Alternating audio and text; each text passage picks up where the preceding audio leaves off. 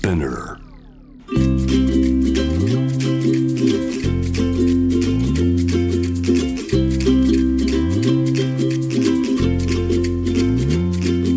福本敦子の聞くコスメ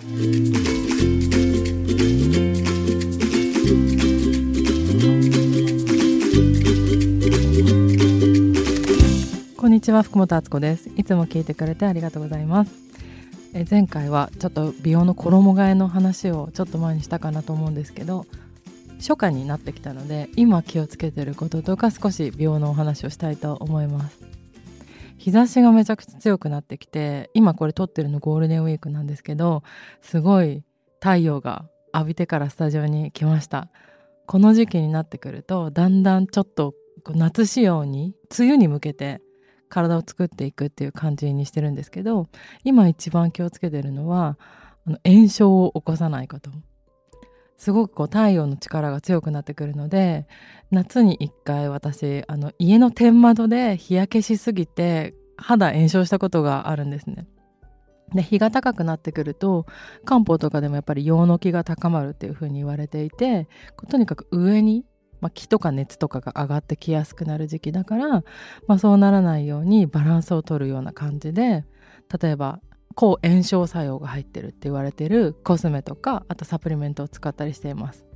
抗炎症作用っていうのはその炎症しないように抑えるような成分のことを言うんですけど代表的なよく知られてるのがエキナセアとか。エキナセアはクリームがあったりあとはお茶で出てたりするのであの塗る方もあと飲んだり内側からの方も炎症を抑えるっていうのを結構気をつけてます。あとは最近ハルウコンターメリックの、えー、パウダーを飲み始めたんですけどこれが結構なんか体調が私には合ってて、まあ、肝臓にいいって言われたりとかしてるんですけどこれも抗炎症作用があるそうです。あとビタミン C とかね取ったりとかしてるんですけど、まあ、そんな感じであの自分の季節と体調をマッチさせるっていうのをすごく気をつけています春になった時に明るすぎて寝れなかったりとかその自律神経がちょっと乱れたっていう感じの時が私もあってなんかその時早寝にするように結構したんですよ。で時間帯変えて眠りをこう深くするだけでも全然体調とか肌の調子とかも違ったのでやっぱ季節に対応させてあげること大切なんだなって思いながら今回はまあ意識してあもっと日が夏至に向けて高くなってきたから炎症しないようにしようみたいななんかそういうのがこう感覚でもっと分かってくるようになると